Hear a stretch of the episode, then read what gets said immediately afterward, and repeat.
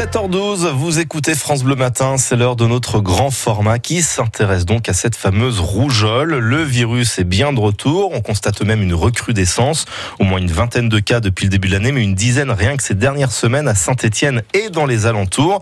Victor Vasseur, bonjour. Bonjour. Vigilance maximale donc, notamment dans les écoles. Oui, les parents ont même reçu des messages de prévention. C'est une demande de l'inspection d'académie.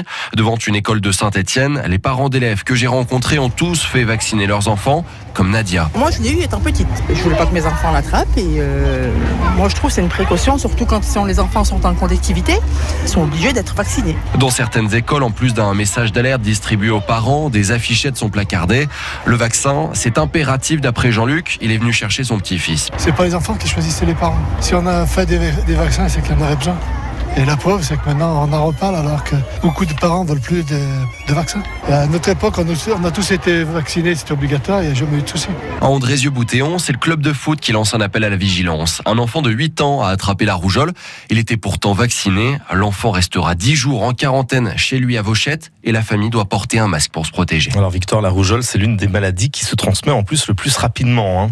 Sur la dizaine de cas de rougeole recensés ces dernières semaines dans la Loire, ce sont surtout des cas groupés familiaux, comme nous le précise l'ARS, l'Agence régionale de santé. C'est-à-dire que ce sont les membres d'une même famille qui ont contracté le virus.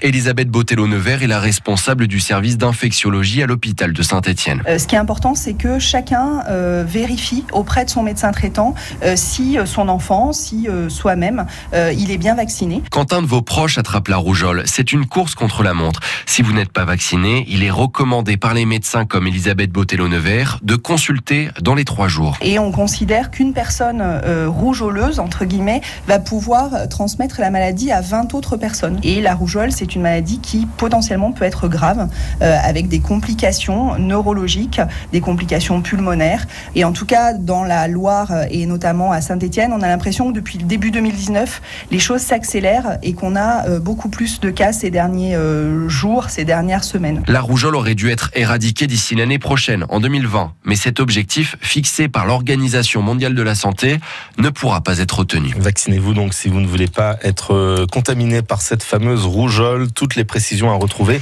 sur notre site francebleu.fr.